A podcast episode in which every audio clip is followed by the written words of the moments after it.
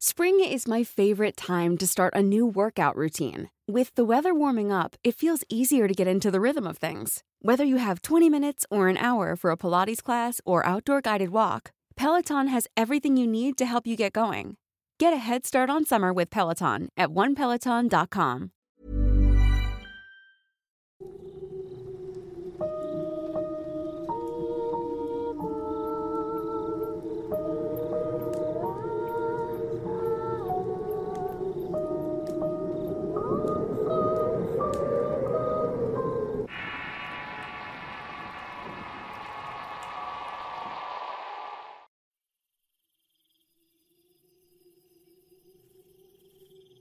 Hoy quisiera hablar sobre un tema que han sugerido muchas veces los oyentes de este canal y mis seguidores de relato escrito, aunque he tenido reservas en tocar este tema, por lo delicado que puede llegar a ser y porque a algunas personas les puede resultar ofensivo o tocar algunas fibras sensibles, no deja de ser un buen tema que, si bien no toquen entero lo paranormal, sí tiene elementos que profundizan en este terreno y también puede causar asombro, horror y un sinnúmero de emociones negativas.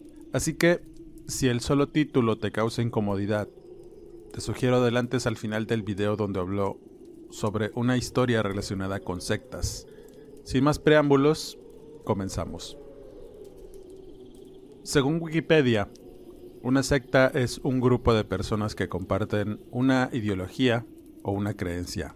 En principio, el término surgió para nombrar a aquellas comunidades cuyos integrantes disponían de afinidades en común que les permitían diferenciarse de otros conjuntos de individuos. Con el tiempo, la idea de secta empezó a aplicarse a grupos minoritarios que se apartaban o dividían de otro más grande o que seguían una doctrina religiosa o de pensamiento distintas a la de la mayoría de las personas. La idea general que se tiene sobre este término también alude a ciertos comportamientos, conductas y actitudes que tienen los líderes de estos grupos y que resultan dañinos para sus seguidores o incluso para la sociedad en su conjunto. En estos tiempos en que ya no existen barreras para la comunicación y no hay un secretismo que aparte a ciertos individuos de conocimientos o doctrinas prohibidas, se califica como sectas a aquellos grupos religiosos o no que suponen un potencial peligroso para una comunidad. Son agrupaciones selectivas que suelen instalarse en lugares apartados y que no permiten que el resto de la sociedad conozca sus prácticas en detalle.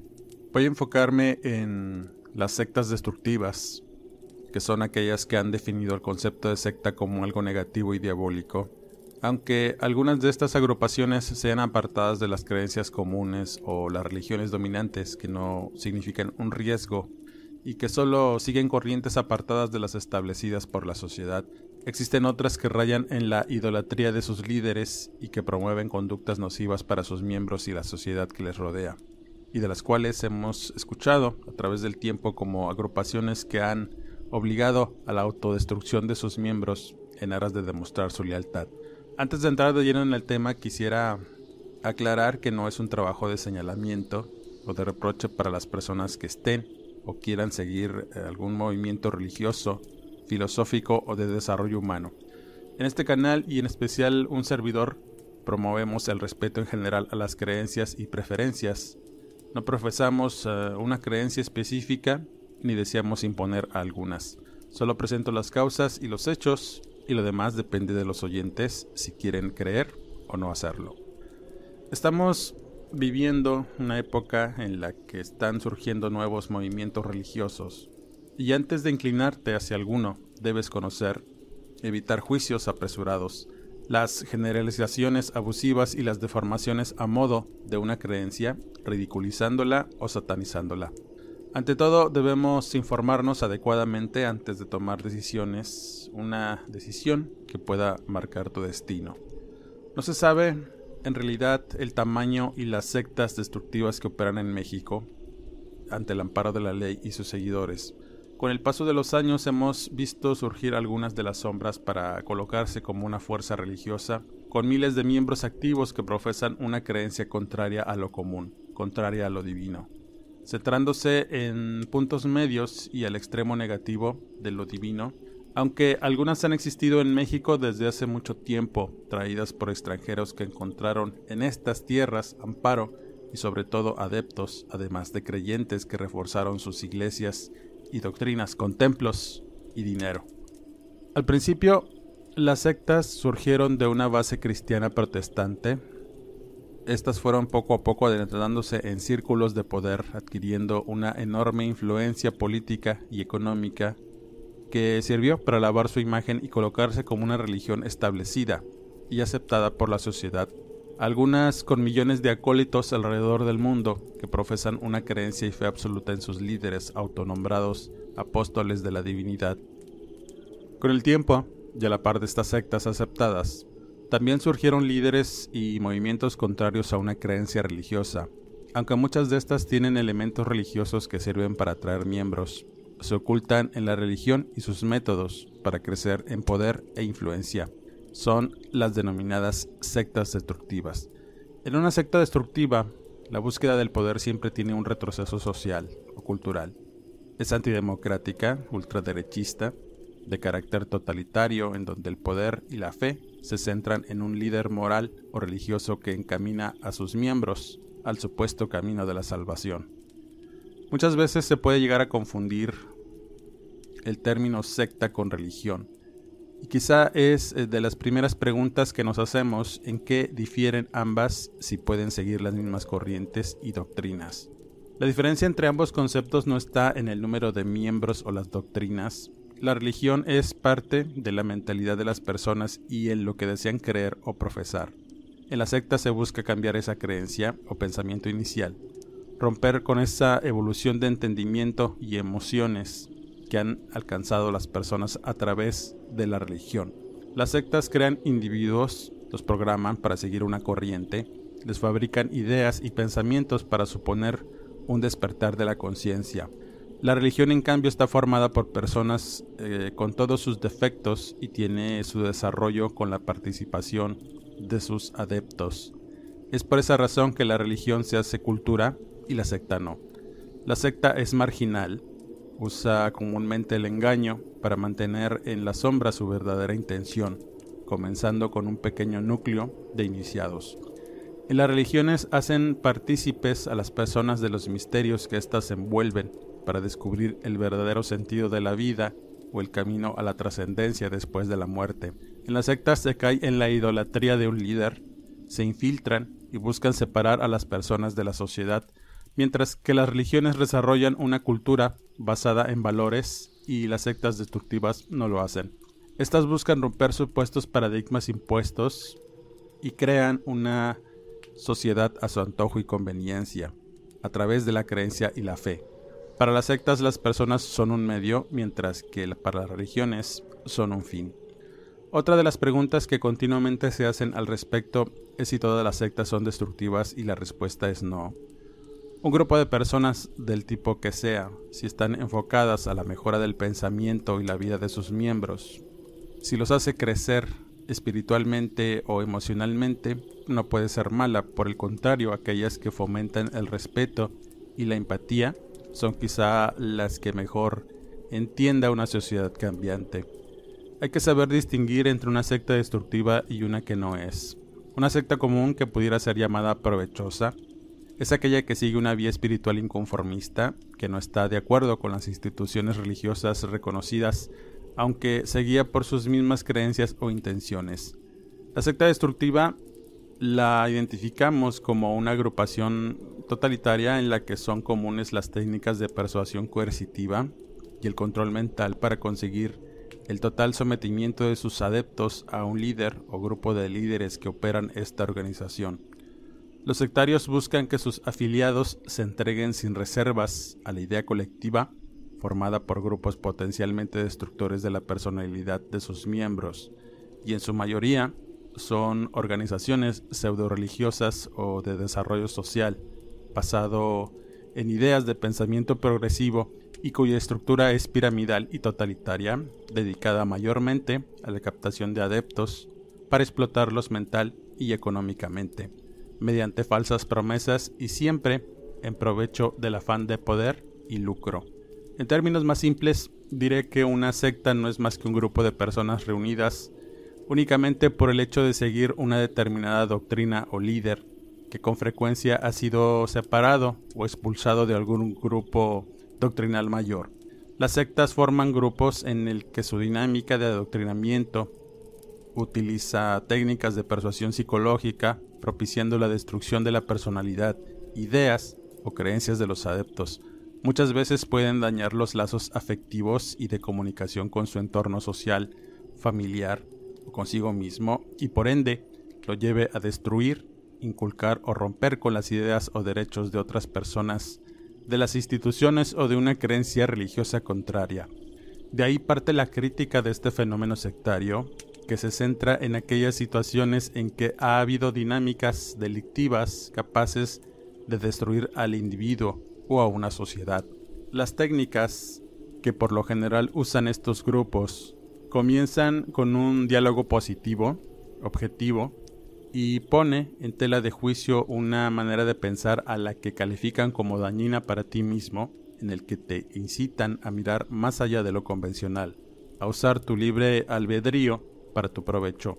Una vez que tienen tu atención y pretendes ir más allá, gradualmente van adquiriendo un determinado tipo de control mental sobre ti, envolviéndote con ideas y diversos argumentos que hacen creer a las personas que las ideas impuestas a modo son válidas, que persiguen un fin positivo, y aunque este tipo de proselitismo sectario, relacionado con sectas destructivas, se efectúa de forma encubierta con la ayuda de sus propios miembros, que van aumentando en escala de responsabilidad dentro de la organización para reclutar. Las sectas más peligrosas y con amplio espectro de poder y dinero operan a través de entidades tapadera que no están relacionadas directamente con la secta, pero cuya misión es atraer miembros con diferentes promesas, explotando una conducta mental o entregando dádivas o premios para obligar a la retribución o fidelidad al proyecto, utilizando con astucia el engaño, el fraude y la presión psicológica para que las personas entren en estos grupos sin que puedan negarse a hacerlo, fomentando mayormente por la presión moral de hacerlo. En México es común encontrar sectas que promueven los cambios de conducta o el desarrollo de habilidades espirituales o mentales a través de la invitación y venta de cursos motivacionales, el crecimiento económico a través de negocios pirámide, etc., todos emplean un discurso para el mejoramiento de la vida a través de frases motivacionales o un modo de vivir utópico que muchas veces resulta en una farsa y un método para obtener dinero de sus miembros y financiar sectas de poder aún más altos. Este tipo de fraude social es muy común y se da a la luz del día y con absoluta impunidad. Quienes han estudiado este tema a profundidad están de acuerdo que existen tres colectivos en nuestra sociedad que son los más vulnerables y manipulables para formar parte de una secta. Son los jóvenes, las mujeres casadas entre 35 y 50 años de edad con evidentes problemas en el matrimonio y que quizá enfrenten problemas de soledad. Otro grupo del denominado semillero de secta son los ancianos que viven solos. Y por supuesto estos grupos no son los únicos. Todas las personas podemos ser seducidas si estamos en un momento emocional que nos haga vulnerables a las técnicas de captación y manipulación de las que son los maestros del engaño, muchos líderes de sectas destructivas. Si analizamos un poco los primeros colectivos vulnerables, sin duda son los más predispuestos a caer por diferentes razones, ya sea familiares, ambientales o falta de autoestima. Cualquier persona puede ser fácilmente captada por una secta si es abordada en el momento oportuno. Otra de las preguntas que se hacen con respecto a este tema es eh, si se puede abandonar o simplemente ser expulsado de una secta, si es posible, y al respecto se han conocido casos en los que no ha sido fácil salirse de estas agrupaciones. Podemos hallar testimonios de personas que han pertenecido a una secta y los testimonios de estas rayan en lo irreal y lo grotesco, haciendo a veces increíble que sucedan este tipo de cosas en una sociedad moderna. Por supuesto, hay diversas opiniones, sobre todo las de aquellos que aún pertenecen a la agrupación de donde la persona supuestamente fue expulsada. La desconocen y la colocan como una persona carente de sus facultades mentales o que simplemente fue una persona rebelde que busca destruir la agrupación, cuya finalidad es buscar el bienestar de sus afiliados, inventándole fraudes, colocándola como una persona mentirosa, poco confiable, o simplemente alegan que fue expulsada por no seguir ideas positivas y los valores de la secta, que son verdaderamente contrarios a los que el ex afiliado pudiera llegar a comentar y que muchas veces revela atrocidades, crímenes y abusos por parte de los líderes que dirigen esta organización a la que perteneció. Hay por supuesto venganzas, ataques y persecuciones a las que han sido sometidos los miembros que se salen de una secta. Muchos de estos casos a veces terminan en suicidios que, debido a las presiones de los miembros de la secta, ejercen sobre una persona que ya no pertenece a sus filas.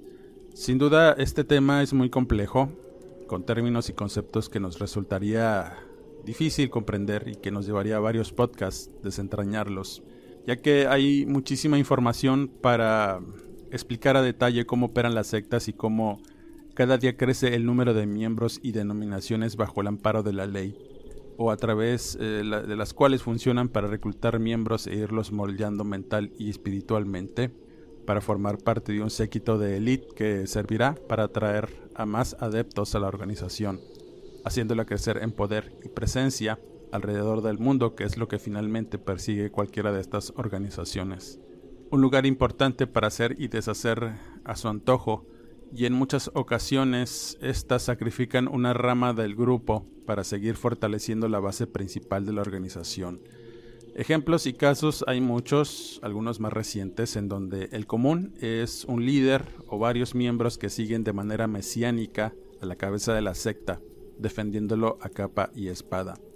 Hablar sobre el tema de las sectas y profundizando en aquellas que han provocado la destrucción masiva de sus miembros. Nos remonta a verdaderas historias de horror y abuso que causan el asombro, la repulsión y el coraje de muchas personas al enterarse que aún en tiempos modernos nos podemos encontrar con situaciones que distan mucho de lo que la secta promueve inicialmente. Aunque hay otras abiertamente liberales y ofrecen lo que realmente practican y creen, ya sea en una deidad de las llamadas oscuras, y aquellas que surgen del imaginario a las que las personas les ha dado una identidad real, por las cuales eh, estas mismas se sienten atraídas a pertenecer a una secta que adore a estas deidades aunque pequeñas, no dejan de ser peligrosas, porque explotan el pensamiento y la idea de libre albedrío, colocando a las personas como dioses o entidades capaces de hacer valer un derecho a hacer y decir lo que les plazca, violentando los derechos de otras personas que deben aceptarlos, les guste o no. Estas sectas se explotan y alimentan esta conducta nociva con la idea de que todos formamos parte de una sociedad que es libre de decidir lo que sea benéfico para sí mismo, aunque esto rompa con el respeto que se debe de tener hacia otras personas o a las propias ideas. Este contraste de ideologías es lo que hace a una secta peligrosa. Adentrándonos en el tema esotérico y paranormal, que sin duda forma parte del interés común Dentro de las sectas demoníacas existen dos tipos que figuran principalmente entre todas, y que de ellas se derivan otras tantas más siguiendo la misma corriente oscura y demoníaca, cada una con sus propias doctrinas, captaciones o prácticas. Son las llamadas satánicas o luciferinas. Las luciferinas son relativamente actuales, siguen la corriente de antiguos magos egipcios y salomónicos, su dios es Lucifer y esta secta es elitista, racista y con una marcada tendencia ultraderechista. Su rito principal es la misa roja y sus afiliados son gente de poder y dinero con un alto nivel intelectual. Su doctrina habla de que Lucifer otorgó la inteligencia a los seres humanos rebelándose en contra de un dios sanguinario que quería tenerlos presos en el Edén, como unos animales más, y dio luz a los hombres a través de la sabiduría y el conocimiento, y por tales motivos y su naturaleza rebelde, fue expulsado de los cielos. Sus fundadores podrían ser líderes de las más conocidas sectas destructivas. Posee una estructura rígida y para poder pertenecer a esta secta se debe pues eh, tener recursos, seguir reglas fijas y una exigencia de sumisión total. Las sectas satánicas quizá son las más conocidas y las más antiguas. Son herederas directas y fieles de toda la tradición brujeril de la Edad Media. Su dios es Satanás y operan en pequeños grupos, aunque en la actualidad se ha visto un marcado crecimiento de estas, comenzando a aparecer templos y a mostrarse en público como una religión válida y merecedora de respeto. Los adeptos que siguen esta corriente por lo general son desorganizados y los líderes siguen o perpetúan una tradición familiar o local que sigue este camino. Es una secta que acepta a cualquiera en sus filas, no buscan poder, influencias ni crecimiento. Se conforman con ser fieles guardianes de sus conocimientos, fieles a sus prácticas que pudieran llegar a ser aberrantes, sin conciencia, ni respeto por el mundo que les rodea o las leyes, ni del mal que pudieran llegar a ser a personas, ya que algunos de los afiliados piensan que obrar así es una obligación por disfrute o por premio explotando su verdadero y libre albedrío obtenido por derecho al nacer. Por el contrario, existen otras sectas que siguen esta misma corriente y buscan el dinero a través de actos ilícitos. Aunque hay quienes dicen que su denominación sectaria es mera tapadera para sus negocios ilícitos. Aunque muchas personas han llegado a practicar esta creencia eh, dentro de la secta, gracias a que pertenecen a estas eh, organizaciones del crimen, que, abrazando este adoctrinamiento como parte de sus operaciones, han formado líderes creyentes de esta creencia en lo oculto.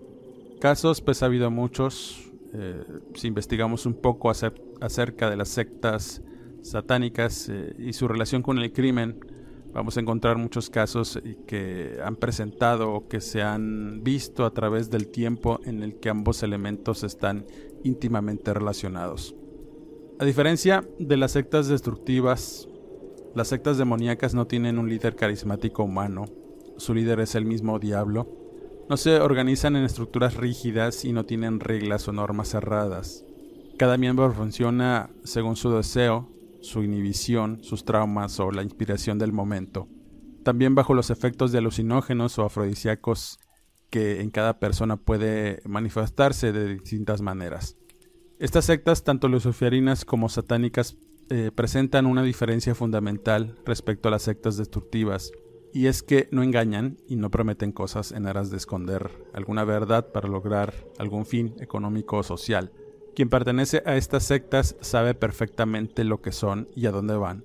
No hay mensajes confusos, ni promesas falsas, ni mentiras, no se escudan tras cursos motivacionales, conferencias de éxito, discursos sobre esoterismo efectivo, control mental, terapias de grupo o filosofías eh, que prometen un cambio en la vida de las personas. Su oferta es muy clara. Estas sectas demoníacas han tenido en últimos años un crecimiento marcado y ya es común encontrarse diferentes acólitos que promueven esta creencia en estos seres infernales. Cada día va ganando más adeptos porque aceptan a todos sin importar lo que sean, cómo actúan y lo que han hecho. El diablo es parejo para todos y aunque estas sectas no persiguen alguna finalidad, han dejado el amparo de la clandestinidad para colocarse como una religión válida y públicamente aceptada por cierto tipo de personas.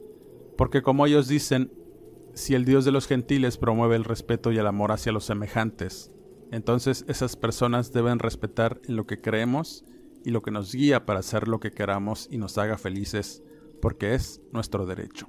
Entrando ya en el tema de los relatos. Spring is my favorite time to start a new workout routine. With the weather warming up, it feels easier to get into the rhythm of things. Whether you have 20 minutes or an hour for a Pilates class or outdoor guided walk, Peloton has everything you need to help you get going. Get a head start on summer with Peloton at onepeloton.com. Hiring for your small business? If you're not looking for professionals on LinkedIn, you're looking in the wrong place. That's like looking for your car keys in a fish tank. LinkedIn helps you hire professionals you can't find anywhere else, even those who aren't actively searching for a new job but might be open to the perfect role. In a given month, over 70% of LinkedIn users don't even visit other leading job sites. So start looking in the right place. With LinkedIn, you can hire professionals like a professional. Post your free job on linkedin.com slash people today. A lo largo del tiempo he venido leyendo y escuchando diversos testimonios sobre sectas y personalmente me adentré en una de estas de las llamadas destructivas. Y por supuesto he sido invitado a pertenecer a estos grupos que operan como empresas de cambio de vida o ventas, que promueven hacerte millonario a través de una innovadora oportunidad de negocios basada en la formación de empresarios independientes. Pero en esta ocasión hablaré de un caso que estuve siguiendo de cerca y le sucede a un joven de 28 años al que llamaré Ricardo. En la entrevista que le hice al joven, inicialmente pude notar que aparentaba más edad. Todo el tiempo miraba a su alrededor como buscando algo o esperando ver algo. Fumaba compulsivamente y tenía un pequeño problema al hablar producto de una leve parálisis facial. Ricardo comentó que estudiaba una carrera de ingeniería, y estaba en el último semestre por lo que debía iniciar unas prácticas profesionales antes de titularse. Como era un joven inteligente y de buena familia, aunque de extracto humilde, no tuvo problemas en encontrar una buena empresa que lo ocupara para hacer su servicio de prácticas. En este lugar conoció a un joven que lo inició en el culto, luego de asistir a una fiesta entre colegas de la empresa.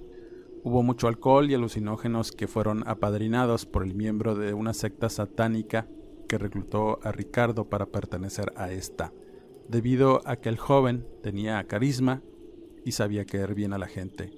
Al principio no creían tales cosas, pero el hombre que lo enganchó sabía muy bien decir su discurso, además de mostrarse como un hombre poderoso y de recursos, que en un joven como Ricardo le llamó la atención de inmediato y hizo también rodearse de lujos y tener cosas que toda su vida había deseado.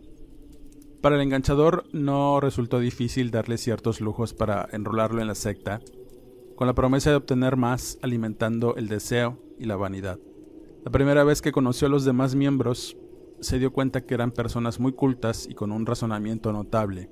Le hicieron pensar que las doctrinas que se seguían dentro de la secta eran válidas y que todas aquellas creencias que tuvo gracias a la fe de sus padres estaban equivocadas y apuntaban a un Dios perverso y castigador, cuya única finalidad era oprimir a la humanidad para rendirle culto a través del sacrificio, como lo hacían las antiguas culturas. El grupo era muy selectivo con las personas que querían pertenecer a su culto. La mayoría de la gente que estaba ahí era trabajadora y pensante, que buscaba algo más allá de lo convencional, además de dar rienda suelta a sus más íntimos deseos. Cuando Ricardo llegó fue presentado con todos los miembros y lo sometieron a un rito de iniciación en el que tuvo que copular con una sacerdotisa de alto nivel dentro de la organización.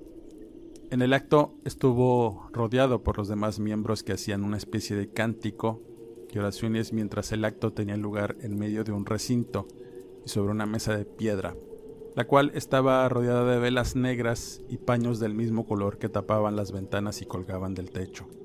Esa fue la primera parte de su bautismo, para después hacer uno de fuego en el que debía estar rodeado por las llamas, mientras un sacerdote invocaba al Señor de las Tinieblas para la aprobación del nuevo miembro, haciendo una especie de parodia de misa católica, con blasfemias y letanías invocando al diablo usando sangre real en un cáliz y un corazón de cabra en modo de hostia que tuvo que masticar Ricardo para su iniciación. El templo de esta organización estaba dentro de una casa muy grande, en un fraccionamiento exclusivo. Había que ir cada viernes para rendir culto al demonio o al supremo maestro, como todos lo llamaban comúnmente. Después de hacer una especie de misa negra que emulaba a las católicas de manera torcida y perversa, los miembros hacían bacanales y orgías hasta el amanecer, todo en aras de agradar al supremo maestro al que los sacerdotes afirmaban estaba presente en el lugar. El joven Ricardo muchas veces manifestó haber visto a este ser, aunque no se explicaba si era real o producto de los alucinógenos que le hacían tomar. Pero el joven lo describía como una persona de aspecto sombrío, muy alto, con piel blanca y ojos negros que miraba complacido como todos los que le rendían culto lo hacían de manera caótica y sexual. El joven manifestó que una vez eh, que fue hecho miembro activo del grupo, Recibió muchos privilegios además de dinero y objetos que lo deslumbraron para evitar pensar en las atrocidades que se cometían dentro de la organización o secta. Además era instruido en una doctrina radical que buscaba el alcance de ciertos objetivos, los cuales eran el crecimiento de la secta y la financiación legal, entre otros aspectos. Eh, además practicaban la brujería, estudiaban grimonios y jerarquías demoníacas, entre otras cosas. Ricardo afirmaba que había otro grupo secreto dentro de la secta que estaba en otro nivel. A ese grupo le llamaban los magos y se rumoraba que esa orden secreta en verdad tenía contacto con demonios de los que obtenían sabiduría. Aunque todo eran rumores, el joven sí llegó a toparse con uno de estos magos. Pero de eso no quiso hablar por miedo, ya que aún operaban y eran personas pues muy conocidas, además de dedicarse a la política. Para Ricardo era verdaderamente enervante tener dinero y poder, hacer lo que quisiera. Fueron días en los que no pensaba más que en divertirse y satisfacer sus deseos más íntimos. Ahí todo se podía hacer con quien tú quisieras y como quisieras. Cosas que no te imaginas, decía el joven. Nervioso, Ricardo afirmaba que donde hacían sus misas era un lugar horrible porque había algo que a pesar de estar en un estado eufórico te producía miedo. Él decía que muchas veces llegó a ver a este ser al que llamaban Supremo Maestro. Es real aquello a lo que consideras una fantasía. Un día de pronto está frente a ti y aunque no lo puedes creer, sabes que te está mirando y que ve muy dentro de ti, escudriñando en tus deseos y te los hace realidad por más mundanos que sean. Pero debes pagar un precio muy alto en aras de poder hacerlo y obtener conocimientos. Cualquiera puede estudiar e invocarlo, pero debes cruzar ciertas líneas para poder verlo frente a ti, líneas que no todos están dispuestos a cruzar, pero de que existe y puede caminar entre la gente, lo puede hacer. Lo he visto, afirmaba Ricardo. El joven me contó que había otro grupo de personas que tenían reuniones cada miércoles en los que discutían diversos temas que tenían que ver con el manejo de dinero y con la organización la cual se financiaba con aportaciones de los miembros y la venta de cosas ilícitas en los negocios de los afiliados. Fueron meses en los que estuvo involucrado a niveles muy profundos en la secta, viendo cómo se manejaba y se organizaba, y cómo cada día llegaban miembros para ser iniciados y en su mayoría eran gente de poder y dinero, no solo de la ciudad sino de otras partes del país que llegaban por invitación de políticos al frente del poder local, que buscaban dinero favores para comenzar sus carreras políticas. Fui testigo de innumerables abusos y atrocidades. Además, todo dentro del lugar funcionaba como una organización criminal que cometía atropellos y hacía cosas ilícitas ante el amparo de diversas autoridades. Aún así, no me importaba si se cometían atropellos. Estaba en un estado de enajenación y lujuria que no me dejaba pensar. ¿Y qué decir de mi familia? la había abandonado desde que comencé a pertenecer a ese lugar.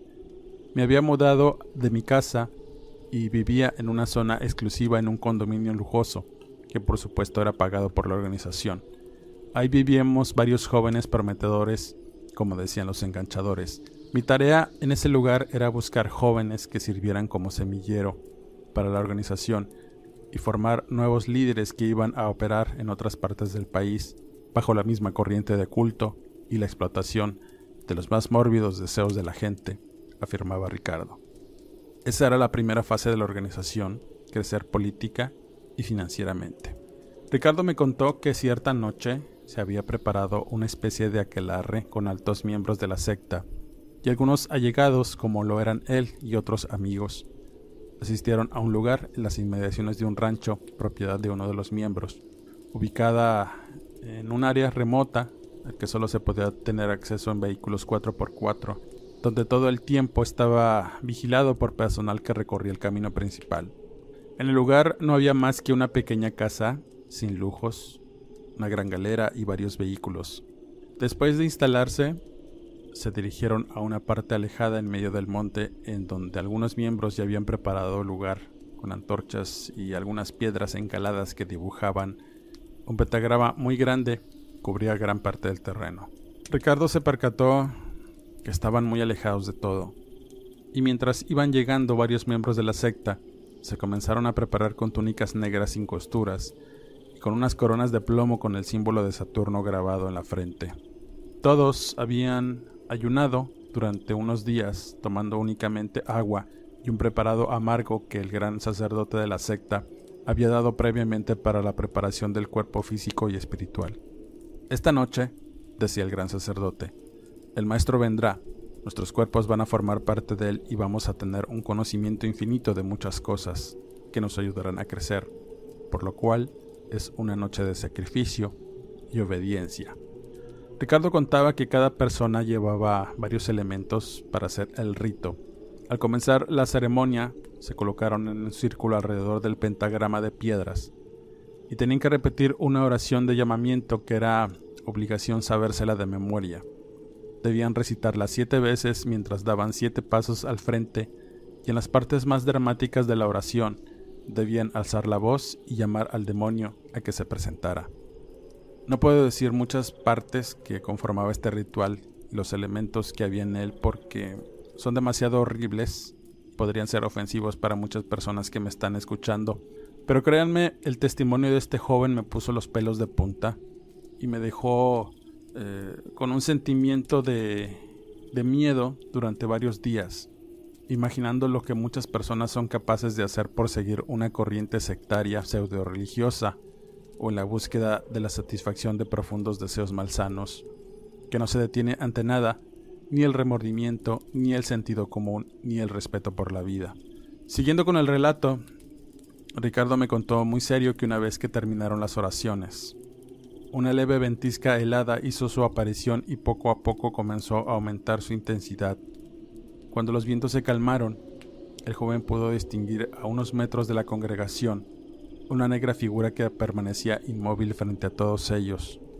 Él decía que no era como las demás alucinaciones que había tenido en las orgías, en donde había drogas o en las misas donde les daban de beber líquidos extraños que lo hacían imaginar cosas horribles a su alrededor, los cuales los sacerdotes decían que no eran alucinaciones, sino cosas reales que surgían del infierno para estar presentes entre ellos.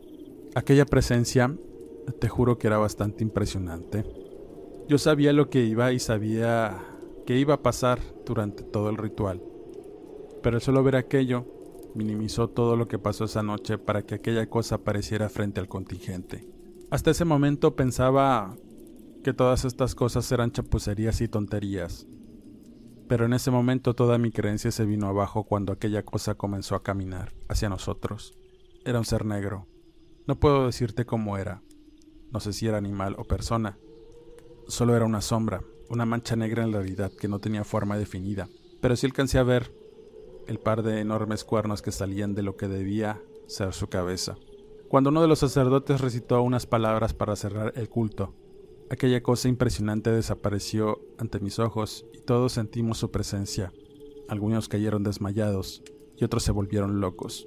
Yo me dejé dominar por el miedo y me oriné encima, sintiendo una especie de arrepentimiento y quería huir de ahí pero desesperado quise ocultar esas emociones por miedo a que alguien se enterara que ya no quería pertenecer a ese lugar.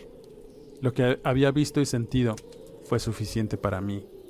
No había dinero, ni cosas, ni lujos que compraran la tranquilidad después de ver aquello, y puedo decir que el diablo es real y que esa noche estuvo ahí, afirmaba Ricardo. Después de ese rito, el joven buscó la manera de salirse de la secta pero era más fácil pensarlo que hacerlo, por supuesto no lo iban a dejar ir, y deseaba con el alma salirse antes de que su vida corriera un verdadero peligro. Ya no estaba bien y los miembros se daban cuenta que ya no era un miembro doctrinado y creyente. Se le notaba el miedo y la duda en sus ojos y en su andar. Y eso llamó la atención de muchos y cuando creyó que todo estaba perdido. Para su buena suerte, en esa época estalló la guerra contra el crimen organizado y muchos miembros de la organización que pertenecía a este grupo tuvieron que huir o fueron abatidos por la policía o el ejército, quedándose el grupo sin una parte importante de su financiación. Por tal motivo, se tuvo que cambiar de sede y muchos miembros quisieron comenzar una nueva organización pero fueron apresados o abatidos. Ricardo decía que aparte del apadrinamiento de ciertos miembros, aquello que los cuidaba, los protegía de esas situaciones, también se había ido por alguna razón que no quería averiguar. Pero por suerte y debido a la situación, quedó a la deriva, sin dinero, y con la única intención de terminar su carrera, que inicialmente había abandonado casi al término. Un día simplemente se vio solo, sin dinero, y para su mala fortuna lo único que le había quedado fue un recuerdo horrible y un miedo atroz que lo sigue persiguiendo cada noche y cada día. Como comentario final, diré que todos somos libres de profesar la creencia que queramos o pertenecer a una organización con un adoctrinamiento distinto a lo que se conoce. Ante todo, no debemos juzgar sin conocer. Todas las creencias son válidas y respetables como cualquier otra, aunque por supuesto se debe tener ciertas reservas antes de emitir un juicio o querer pertenecer a una, y es la información. ¿Cuál es su origen? ¿Quién la fundó? ¿Quién es su líder? qué doctrinas practican, cómo captan gente, cómo se financian y sobre todo cuál es su principal actividad, qué busca. Son las preguntas que te debes de hacer antes de tomar una decisión. Y sobre todo, hacerlo en pleno uso de tus facultades mentales y con tus emociones en orden. Hoy en día basta con meterse a internet para saber de cualquier cosa, por lo cual estar informado es una obligación antes de aceptar una invitación para pertenecer a una secta. Hazte muchas preguntas, mira a sus miembros y pregúntate si en verdad estás dispuesto a pertenecer y hacer los sacrificios necesarios para ser un miembro activo. Con este comentario cierro esta primera parte en el tema de las sectas, que sin duda dejó muchas dudas y temas no vistos, que poco a poco iremos desentrañando al ser muy extenso y con muchas aristas, además de historias relacionadas. Nos adentraremos nuevamente en este tema en un futuro con mucha más información, abordando temas más específicos en las diferentes sectas que conocemos, que son más conocidas en nuestro país. Y como siempre agradezco su apoyo en esta sección en el canal de Relatos de Horror. Síganos y activen las alertas, denos pulgar arriba. Eso nos ayuda a seguir llevando a ustedes historias y material interesante. Síganme en redes sociales como Eduardo Liñán, escritor de horror, donde ya harás lectura interesante relacionada al tema de lo paranormal, y agradeciendo como siempre el que me hayas acompañado y quedando de todos ustedes. Hasta el siguiente podcast.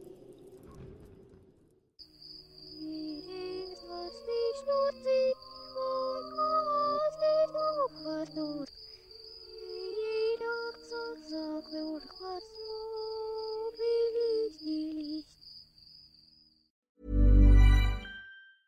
If you thought the only way to get a more defined jawline with natural looking results was through surgery, think again. Juvederm Volux XC is a non surgical injectable gel filler that improves moderate to severe loss of jawline definition and can help you achieve natural looking results with little downtime. Even better, this improved definition lasts up to one year with optimal treatment. No maintenance required. Improve jawline definition for a smooth, sculpted look with Juvederm Volux XC. For important safety information and to find a licensed specialist, visit juvederm.com. That's J U V E D E R M.com. Not for people with severe allergic reactions, allergies to lidocaine, or the proteins used in Juvederm. Common side effects include injection site redness, swelling, pain, tenderness, firmness, lumps, bumps, bruising, discoloration, or itching. There's a risk of unintentional injection into a blood vessel, which can cause vision abnormalities, blindness, stroke, temporary scabs, or scarring. Talk to a licensed specialist specialist to find out if it's right for you. Hey, it's Paige DeSorbo from Giggly Squad. High quality fashion without the price tag. Say hello to Quince. I'm snagging high-end essentials like cozy cashmere sweaters, sleek leather jackets, fine jewelry, and so much more. With Quince being 50 to 80% less than similar brands. And they partner with factories that prioritize safe, ethical, and responsible manufacturing. I love that. Luxury quality within reach. Go to quince.com slash style to get free shipping and 365 day returns on your next order. Quince.com slash style.